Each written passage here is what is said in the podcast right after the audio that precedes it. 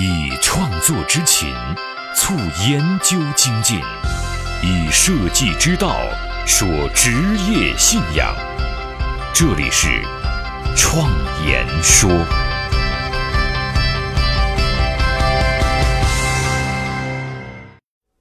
大家好，我是主持人张子健。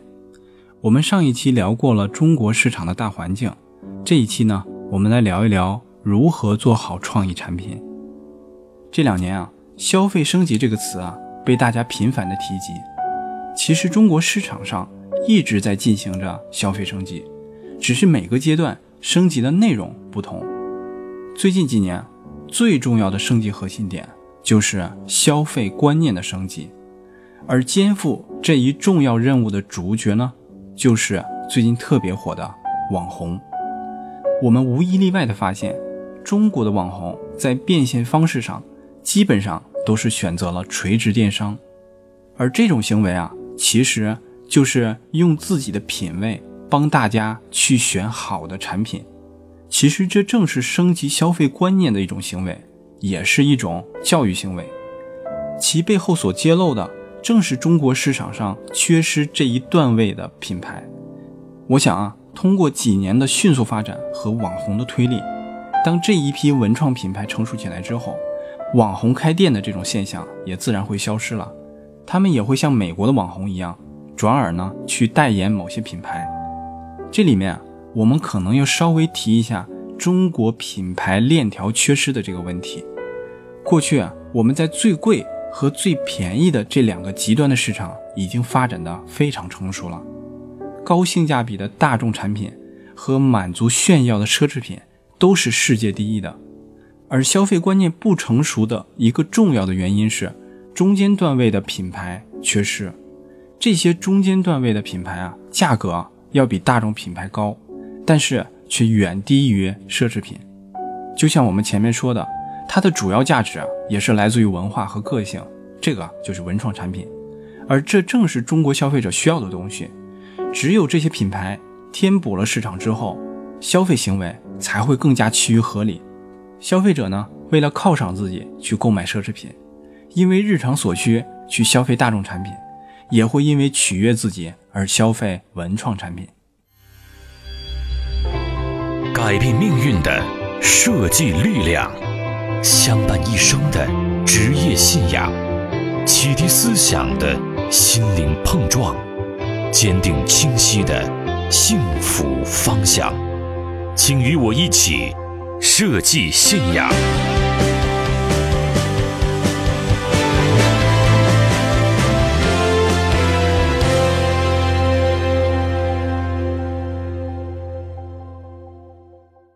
所以说，文创产品的发展机遇已经很明显了，但是阻碍它的问题也非常多。目前最大的一个问题，我个人觉得叫价格错位，就是说，文创产品的价格。普遍高于消费者的消费冲动，定价当然主要是来自于成本了。那成本显然是有问题的。比如说，文创产品很多都是手工制作的，而这样的产品制造的时间会很长，那出产的数量也很少，也就是成本很高，这就会导致生产者想走高端路线，所以这时候他就想用更高级的材料和更高端的工艺去提高产品的价值。增加产品的利润，因为它卖的少，但是它又无法代替奢侈品，结果呢就导致产品的价格比较高，也卖不出去。这类品牌啊，现在很多啊都是奄奄一息，靠着创始人的情怀在支撑着。解决这一问题的办法，在我看来，对品牌来说就是把握平衡这两个字。比如说，高成本可以靠半智能。办手工的方式啊来解决，并且啊加大出产的数量，但是呢这种出产的数量却远远低于大众产品的生产数量，控制在稀缺品这个范畴之内。商业化的思维啊也更能够引起投资者的注意，也更适合引入资本，帮助品牌度过寒冰期。而定价高低的权衡，主要是看消费观念升级的程度和品牌死忠粉的数量。所以说，消费者的冲动如果不足的话，可能啊也是来自于对产品的情感不足。消费者不是这个品牌的粉丝，或者品牌没有能够做到吸引粉丝。解决这个问题的另外一个方面就是市场条件逐渐成熟。在我看来，文创产品正确的销售场景应该是在线下，而不是线上，也不是在网上商城。我们可能注意到了一个现象，从几年前开始啊，各种创意市集啊就频繁的出现，达到了最高峰就是2006年和2007年，全国平均每天。都有三个市集在开幕，而在另一方面，几乎所有的商业综合体，比如说万达呀、太古里呀、星光天地啊等等，他们都在寻求转型。因为除了吃饭、看电影、游乐这些部分之外，购物的部分又该怎么升级呢？在实体店方面，知名的大众品牌也在逐渐的收缩他们的触角，大量的撤下在商场当中的柜台和门店。集中在一个城市开一两家独栋的体验店，而且销售啊也主要是从网络上走。他们正在逐渐的抛弃这些商业综合体。从商业综合体的角度来看，购物的比例也在下降，但是呢，也绝不可能去掉。这些商业综合体啊，需要比大众品牌利润更高的产品，商品数量也不多，而且呢，最好是只能面对面。才能够体会到产品品质的那些东西，这正是我们前面说的文创产品。只可惜啊，文创产品还不成熟，能发展出品牌的就更少了。而像凡几这样的品牌，它的成功啊，只能说是一个特例，是无法复制的。所以我发现，一边是商业综合体，一边是已经成熟的创意市集，中间呢就差一个连接了。一个介于市集和高端展览的东西，于是二零一六年啊，我就动了要举办高端市集的这个想法。八月份开始啊，我就逐渐的邀请很多朋友来跟我一起做联合发起人，大家一起在全国招募了一百个最好的文创品牌，他们多半已经小有名气。在二零一六年十一期间啊，在北京的三里屯太古里举办了意匠节。二零一七年，我的合伙人米世杰。又作为总策划人，在北京的凤凰中心举办了第二届的意匠集。这些大展的成功啊，给了我很多积极的反馈，让我坚信这一类型的活动目前就是大家需要的。即使我不做，它也会自然出现。所以，我们看这些年创意市集的发展，正是验证了这个过程。它把有文化品位的产品逐渐的推向成熟的商业市场。当三五年后，文创品牌和线下综合体都发展出了有机的生态模式，创意市集也就逐渐消失了，也会回归它原来的样子，就是旧物交易。假如有人已经蠢蠢欲动，想自己尝试创意产品的话，那么如何开始呢？只有有意义的商品才能够存活。然而，我们用什么样的东西来创造意义呢？我觉得我可以用这两年比较流行的一个词来举例。这个词啊，就是 IP，IP 呀，不仅仅是知识产权这么简单。经过我一段时间的思考，我总结出了 IP 的三种类型。第一类叫虚拟角色，他们是来自于诸如电视剧啊、小说啊等等等这些文学作品。钢铁侠、Hello Kitty、迪士尼、盗墓笔记，这些都是虚拟角色的 IP 类型。第二个类型啊，叫生活示范者，他们属于真实的偶像，示范一种。独特的生活方式，这种类型当中有明星、手工达人、知名设计师，他们一般生产定制化的产品，通过生活示范者创造的产品啊，才是真正的创意产品。也就是说，创意产品的本质是有创意的人生产的产品，而不是有创意的产品。有创意的产品呢，其实只是传统产品的升级。如果这个产品啊，只是升级了传统产品，其实它是不能够脱离竞争的红海的，无法把它看作是一个真正的创意产品。第三个类型啊，叫品格细分者，这其实是一种文化符号，这是一种逆效率原则的创意方式。大家记住，叫逆效率原则。比如说，我买书这个需求啊，已经被京东、当当、亚马逊已经解决了。人们呢能够很容易的去买到书，但是我们又遇到了一个问题：面对这么多书，我怎么选择呢？这个时候，如果有一个具有强烈个性的人，能够通过自己的个性为自己的粉丝推荐书，那么这种在给粉丝推荐书的这个过程当中，就实现了书的个性化细分和内容的创造。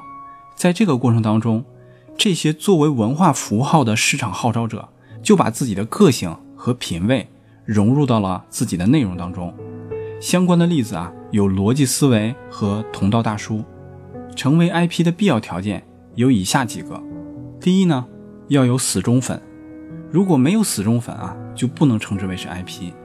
第二呢，要把消费者从以需求消费为主，转换成以爱的消费为主。第三，IP 应该是角色化的。第四呢，IP 必须要有产品，这个产品啊，可以是自有的产品，也可以是和他人结合而成的产品。第五个呢，就是 IP 产品必须具有稀缺性。如果 IP 产品并非稀缺的话，那么它只能算是大众产品。无论是 IP、工业化4.0、商业体还是消费升级，这一切啊，就像是七龙珠效应一样，等着我们集齐并爆发的那一刻。而首先获益的群体就是设计师。设计师因为自身具有创造力。和设计能力能够第一批进行创意产品的设计开发，但是在未来啊，终将会实现人人都能够做产品，人人都可以成为品牌的时代。从新经济学家那里啊，我们可以预测，未来人人都是生产者和消费者合一的状态，没有上班和下班的区别，生活就是生存。大部分人都将是自由职业者，他们消费别人的东西，同时。也在生产别人需要的东西。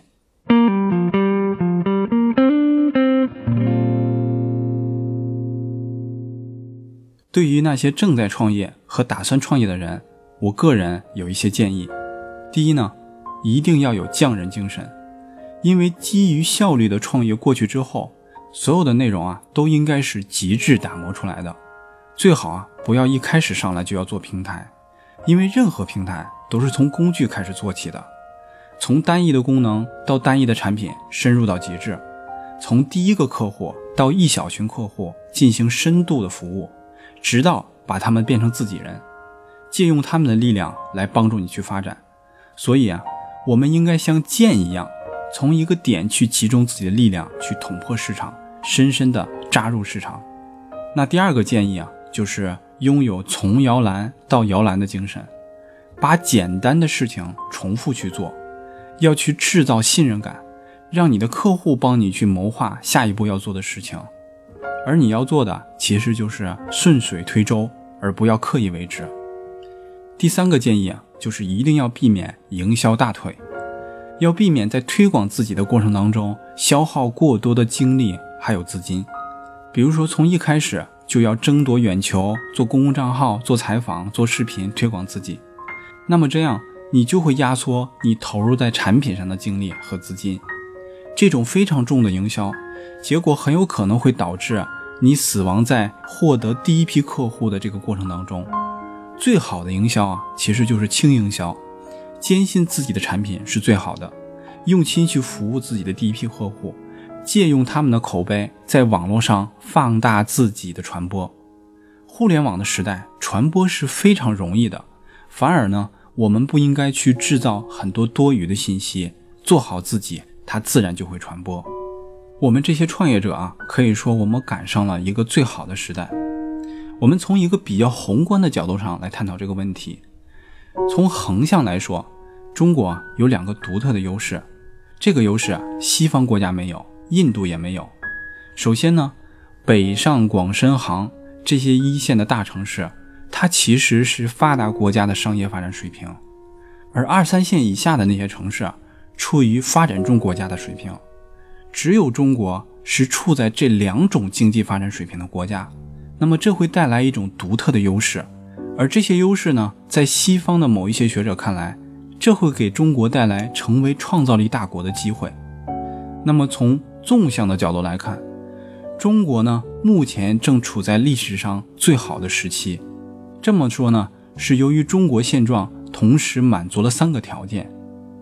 纵观中国历史啊，只有战国时期和南北朝时期出现过两次，而这次就是第三次。第一呢，人人对现状不满，只有人人不满，天天抱怨，才有可能有巨大的进步动力。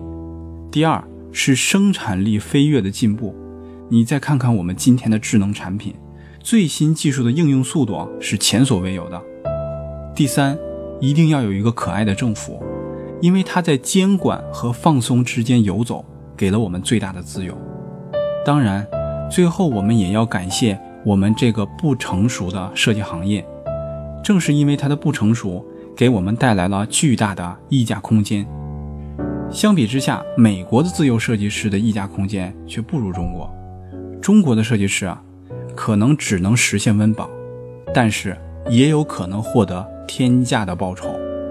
而这样的报酬啊，是美国的设计师所无法想象的，而这往往是成熟的行业规则下无法实现的。新生的力量很容易发展起来，这也给了我们每一个设计师提供了非常大的发展机会。我是自由设计师张子健，感谢大家听我创言说。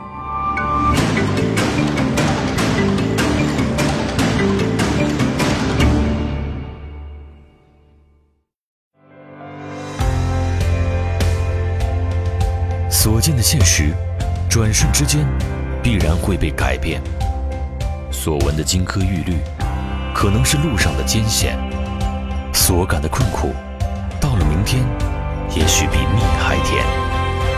人生一世，白驹过隙，倒不如昂首挺胸，做个坦荡匠人。我是设计师。